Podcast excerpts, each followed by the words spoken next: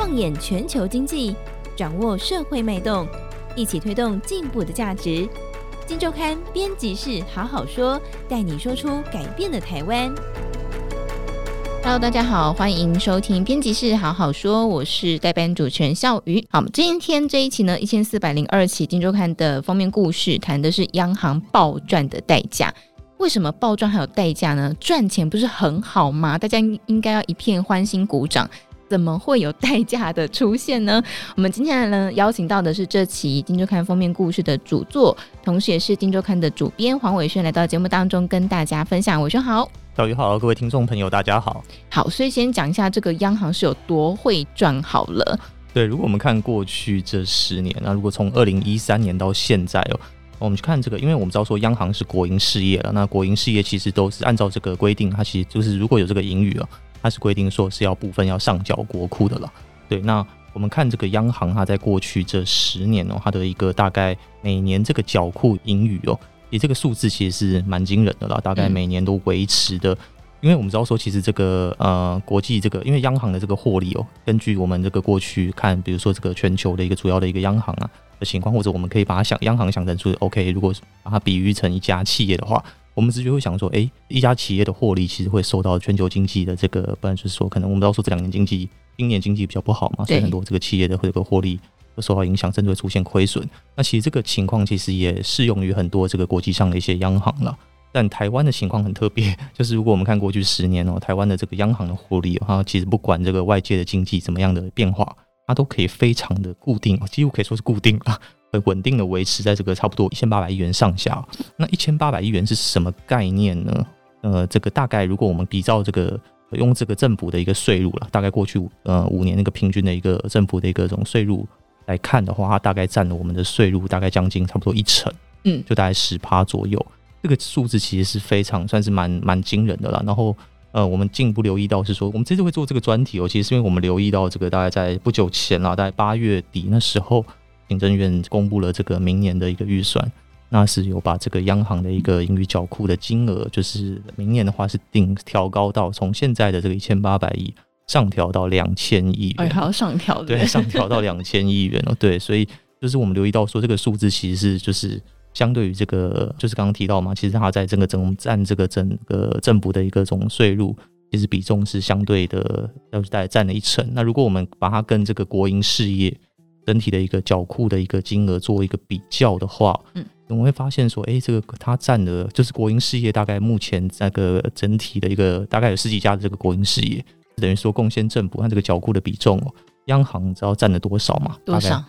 九成左右。九成？对，所以我们可以说，基本上所有就是基本上国营事业的一个获利缴库。大概全部啦，九成都是由这个来自这个央行的一个贡献。他是资优班当中的资优生。对对，当然这个我们表面上来看，我们当然就会直觉解读说，OK，央行，我们的央行非常的会赚钱哦。那确实，大家普遍就是呃媒体啦，国内的媒体，或者是包含像是我们很多政府，比如说像我们的立法院很多的委员，就是其实在谈到这个央行缴库，好像也都是给他这个拍拍手了，就说哎，我们这个央行这么多年来为国库这个算是贡献良多了。但是就是在我们也看到说，在明年进一步想希望这个央行能够为国家能够贡献更多。那这样的话，其实我们进一步就是之所以会有这一次这个专题啦，就是说，因为我们发现说，表面上看起来好像央行为台湾赚进了很多钱了，但这真的是一件好事吗？对，如果我们进一步去爬梳，说央行它在这个盈余缴库背后，可能涉及到它的一个政策的一个操作，我们就会发现说，诶。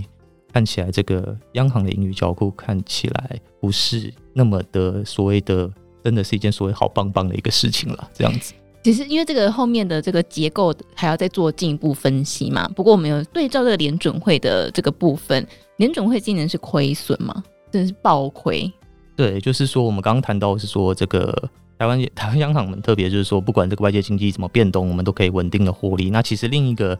呃，这个指标也是我们这次会做这个专题的原因了。说我们也留意到这个，我们一般把它认为说是全球最重要的央行了，或者是称为所谓的央行之母。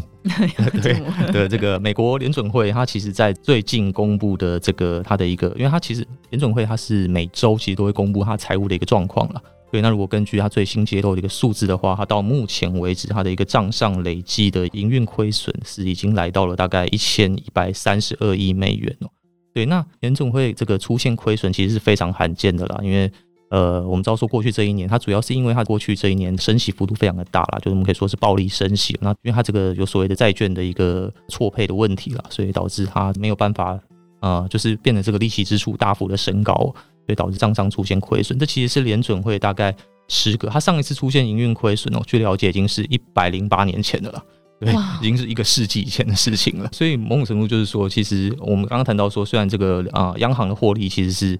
会随着这个经济情况而变动了，但是其实出现亏损的情况也毕竟算是非常罕见的了。对，但是就是说，哎，我们看到留意到说，哎，联准会出现这个亏损，然后不少可能一些外部或者说各种国内的媒体也是倾向于解读说，哇，那这样凸显说台湾的央行就是。特别厉害，特别厉害，真的 就是说，我们不仅是稳稳稳的赚，我们还赚超多。对对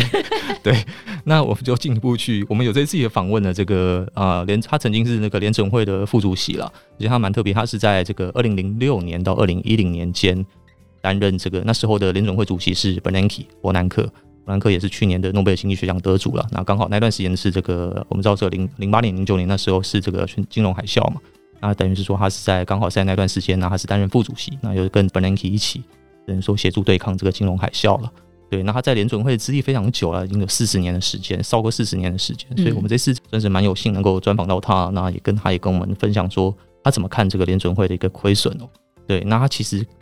但是有点出乎意料，是说跟我们提到是说，他认为说联准会的这个。亏损其实不太是一件很重要的事情了，就是重要吗？对，就是说，其实外界会认为联总联总会出现亏损，好像就是某种程度就很可怕了之类的。对，是他但他说，就是因为他之所以说联准会的亏损不重要，是说因为他说联准会的目标或者所谓的央行的目标本来就不是赚钱，或者对，就本来就不是以所谓的赚钱作为目标。他的这个各国央行它的一个政策目标当然会有一些。小小细部的差异啦，但是以联总会的目标来说，它的目标主要有两个，一个是就业的最大化，一个是物价稳定。嗯，对，所以他说联总会从来根本就不该把，他只是说在维持这两个目标的一个前提下，如果说他有当年度有附带有获利，他可以把这些获利部分可能缴交给这个政府，美国财政部。嗯、对，对，但是他从来就不应该不能就是舍本逐末了，他不能就是因为为了要盈余缴库，因为去导致他的一个实现这个所谓就业或者说物价稳定的目标政策可能说受到影响这样子。对，所以这个其实也凸显了是说，呃，这个我们台湾的央行其实根据过去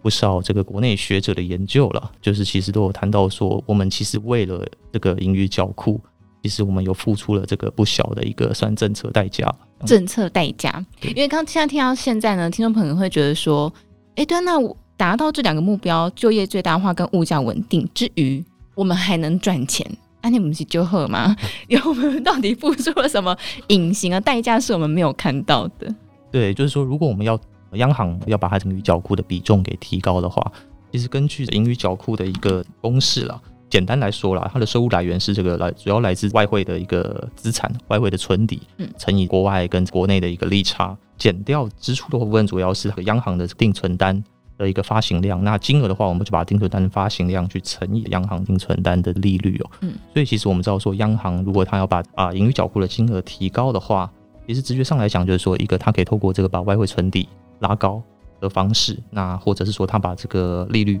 这个定存单利率，或者我们一般讲就是国内的这个利率水准给压低，来达到。对，那当然就是说这个情况其实跟我们过去的很长一段时间的十几年、二十年，我们看到这个台湾的现况。呃，其实是某某种程度是蛮一致的啦，就是其实有过有不少的这个经济学者，在过去很长一段时间，就是质疑说，我们的央行透过大量的累积这个外汇存底哦，那一方面，呃，就是在累积外汇存底的时候，它同时，呃，它其实可以透过这个所谓的一个冲销政策去收回这个市场上太多的它，因为呃，应该说它累积大量外汇存底，其实是因为这个它进场买汇的结果。对，那买汇这个大量的买汇，它其实是可以透过所谓的一个我们叫专业上叫所谓的一个冲销的政策，它可以把市场上的一个台币大量这个新台币的这个供给给收回来。但是过去十几年、二十年情况就是说，央行它在冲销的这个力度其实是很弱的，所以导致说其实长期下来的话，就是说它不断去进场市呃进场买汇。其实之所以会进场买汇，也是因为说央行过去它其实央行的一个它的一个职责目标里面，它有一项啊，嗯，叫做协助经济发展。对，那过去其实我们 留意到是说，或包含是国内学者，其实已经有很多研究都指出，央行为了协助经济发展，它其实就是透过所谓的汇率政策那就是在长期而言，它有这个倾向于这个把台币的汇率给压低。对，那要它把汇率给压低，它其实要透过就是所谓的我们刚刚谈到进场买汇干预的汇干预汇率汇汇市的方式，这导致结果就是说我们刚刚谈到第一个外汇存底拉高，那第二个就是说它因为冲销不足，那因为它会要把这个新台币汇率维持在一个相对的地位，所以它冲销不足，冲销不足的结果导致这个市场资金泛滥，所以也间接的把台湾的一个利率水准压的，就是相对上是维持在一个比较低的水位。对，所以这样的结果。导致的是，我们可以说，它一开始央行一开始是为了促进出促进这个经济成长，就是让我们的那个出口能够畅旺。然后这个附带结果是我们的盈余小库水准也跟得上来。但是到后来之后呢，蛮多学者是认为是说，因为当我们盈余小库水位这个上来之后，那政府或者我们的立法院 就留意到说，哎，那好像央行是算是一个国库的金鸡母，所以就对央行的期待越来越高，或者就给央行拍拍手这样子。那央行得到了这些掌声，而且这个其实我们也看一些，因为其实。呃，这个政府会有每年会对国营事业有一个所谓国营事业考成报告，对，所以其实央行它其实有的把缴库这一部分，它是列为一个算是考绩的，对。那其实央行在这样的一个压力之下，它等于是它在之后，当然央行自己对外的说法，都会说它没有把盈余缴库作为它的一个政策目标，但实际上我们看到的情况就是说，在过去这很长一段时间，包含很多学者都解读说，所以一开始盈余缴库可能只是一个附带的一个产物，但后来不排除它越来越变成是一个央行的一个。目标之一，那目标之一的结果，就我们刚刚谈到是说，其实长期而言，这个压低新台币的汇率，造成这个市场的资金的腐烂，它其实已经有不少学者指出，它造成的副作用就是包含像市场资金腐烂，我们直接想到就是说，很多呃资金找不到去处，啊，去它的主要流向就是去房地产哦，对，所以在过去很长一段时间，其实已经很多很多学者提出这种研究或质疑，是说其实台湾这种长期低利率的环境。某种程度是助长台湾的房价居高不下，甚至说在过去很长一段时间上扬的一个算是温床。另外，我们谈到这算是比较可能没有那么直观的，但是就是说，呃，我们长期这个透过这个台币的这个算是比较偏低的这种新台币汇率，然后去补贴我们的这个出口商，那其实长期而言会造成的是一个算是我们整体的一个经济了模式发展的算是不太均衡，等于是说我们全民透过这种汇率政策去补贴我们的出口产业。所以它其实会导致一种算重出口，然后导致间接造成我们的一个整体的一个内需的一个发展。其实，在过去很长一段时间没有办法，相对我们的出口业啦，其实我们现在看到说，台湾我们谈到说最赚钱的台积电，或者说对那些半导体产业，基本上都是以出口为主了。但是谈到我们的内需产，我们对比于我们最近，比如说我们谈到说，OK，现在以后开放观光了。对，看看我们的这些服务业对比日本，对，我们大概就可以了解说，超有感，对，哪种竞争力的差异了？就是说，其实我们的整个内需服务业似乎就没有跟着，就是因为长期的资源相对于倾斜，影向这个出口了，导致我们的内需发展其实相对是比较弱的。对，那这个当然其实也是有很多学者质疑了，就是说，其实到这个阶段，那那之所以会在这个时间点提出这个呼吁哦，其实就是因为，因为有不少学者留意到了，其实过去我们靠这个出口。推动这个经济成长的一个发展，其实已经差不多已经走到一个尽头了。因为其实我们目前，如果我们去看我们的进出口，在我们的一个 GDP 的比重，其实已经非常非常的高了。对，那这个要在在目前这个水位之下，要进一步的往上成长，其实难度是非常大的了。而且我们知道说，其实现在各国对于这个，呃，应该说以美国为首了，嗯，美国其实会留意到，会每年会公布它的一个所谓的汇率操纵报告。那在里面，它其实就会有关注到各国这个透过所谓的可能刻意的操纵汇率。然后去补贴它的一个出口的情况，它其实都会提出一些，等于是说，它会在每一年它会公布这个报告，然后就说这个报告结果，然后会去跟各国去谈说，你如果继续维持一个这样的政策的话，不排除可能美国会提出一些对等的制裁等等的。所以其实目前就是说靠出口去支撑经济成长，或者说靠所谓的这种汇率政策协助出口，进而带动经济成长，其实在这个目前的这种国际形势下，其实也越来越不被受到认可了。嗯，对，所以其实基于这些因素的话，导致说其实已经有不少学者呼吁说，其实央行应该一方面要认知到说目前这个整个整体的一个这个经济现况啊，然后也不要也不应该这个 受制于国内来自这个可能立法院或是政府的压力，这种盈余缴库的压力了。因为我们刚谈到说，其实我们说这个央行的这个缴库的数字很高，对，那是就是说没有一个对比，可能不会有感觉了。但是如果我们把它跟其他国家做一个对比哦，嗯，就是如果我们以同样是这个重视出口导向的几个国家来看吧，对，就是一样跟台湾这个算是比较小规模或者说开放的这种经济体来看，台湾的话，平均过去十年的话，我们的一个央行缴库占政府税入的比重大概是接近九帕了，八点八五帕左右。对，那如果我们看新加坡，我们知道说新加坡其实对出口的依赖比台湾更更深了，是，但新加坡的央行缴库占政府税入比重多少？一点六六诶，一点六六趴，对，跟我们差不多，大概是台湾的五分之一了。对，对，那我们看日日本也算是重视出口了，日本的比重大概是零点四六趴而已。那我们看另外是这个大家都普遍认为说，诶，是经济模范生，那是也是以高度以这个出口为导向的这个瑞士，嗯，它的一个出口的这个央行缴库占政府税入比重大概只有一点四趴。那美国稍微高一点啊，但美国其实主要是靠内需，美国的这个央行缴库占政府税入大概是二点五帕左右。所以我们可以看到，说对比这几个主要国家，会发现说，确实台湾的一个包含就是说，这个央行，我们往好处讲，我们央行真的很会赚钱，对对。但是就是说，我们其实也到了一个要重新去评估，说央行到底在这个它的一个政策，它未来要在台湾的这个，真的算说协助台湾的一个经济发展，它到底应该扮演一个什么样的角色？嗯，或许我们可以说是到了一个算是要换脑袋了，重新去做一个调整的时候，可能要重新定位了。不过，因为刚刚伟雄有提到说，就是会面临一些立法院相关的一些压力嘛。呃，当然你在那个考绩报告上面写说，哇，他很会赚钱，这看起来真的是赏心悦目。但是，确实这个压力，如果他们不要去在乎这个压力的话，那以美国联准会来说，他们这次那么大的亏损，有没有什么建议，就是他们怎么样去面对这个压力呢？呃，对，就是其实我们这次有访问到这个，刚刚谈到这个，他是曾任是联准会的这个副主席嘛，科恩啊，那还是跟我们谈到是说，其实他认为联准，他虽然提到说联准会他不认为这个亏损是个经济问题了，但他也坦言说的其实是个可能会是个政治问题，因为其实他在因为这个毕竟亏损还是很罕见了，出现亏损可能还是会在这个美国国会会受到一些他们这个议员国会议员的一个质询了，但他认为说这个时候其实联准会或者说央行其实应该。呃，要这个等于是说，他必须要对外说清楚了，对外这个包含是对政府说，对外界要清楚说明白他的一个政策目标是什么，然后他的一个政策目标具体达到了，已经达到了，达到了一个什么效果，或者说他期望达到的是一个什么效果，对，然后要必须要跟外界都去不断强调是说，获利盈就是央行的这个获利亏损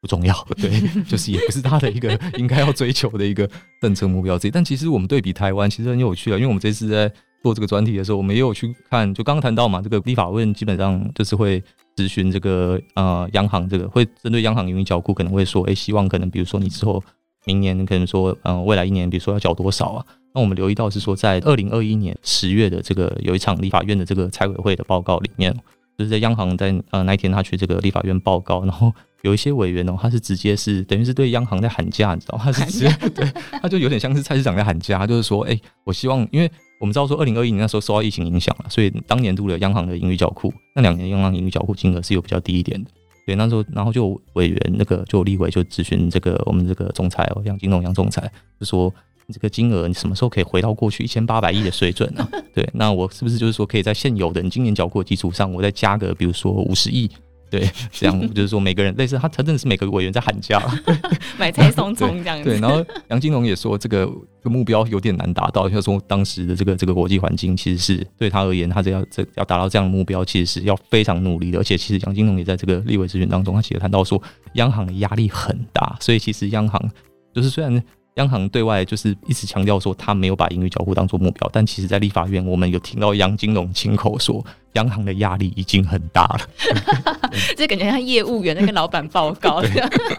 好，所以从这样的分析当中，我们可以听到，确实台湾的央行现在面临一个去重新定位自己啊。我觉得这个时间点，或许立委们也可以看一下我们这期《金周刊》杂志，有非常详细的分析，看看央行到底应该做些什么事情哦。好，所以今天跟大家分享这个是《金周刊》一千四百零二期的封面故事《央行暴赚的代价》。那后续呢，还有提到，就是如果要重新定定位的话，应该要怎么做？那这些答案呢，就留待读者们自己一一的去发掘。那么今天呢，也再次感谢我们《今周刊》的主编黄伟轩来到节目当中，谢谢。嗯，谢谢大家，拜拜。这是一个双轴转型的新时代，数位转型是进行式，永续转型是未来式，两者必须一起进行，才可以调制出应付未来及再成长的解方。迈向 ESG 坚固的有序经营。二零二三 ESG 永续台湾国际高峰会秋季场，以共构、共好、共创三大不同面向切入，众多专家学者分享最具前瞻性的国际观察，邀请您一同参与这个关键时刻。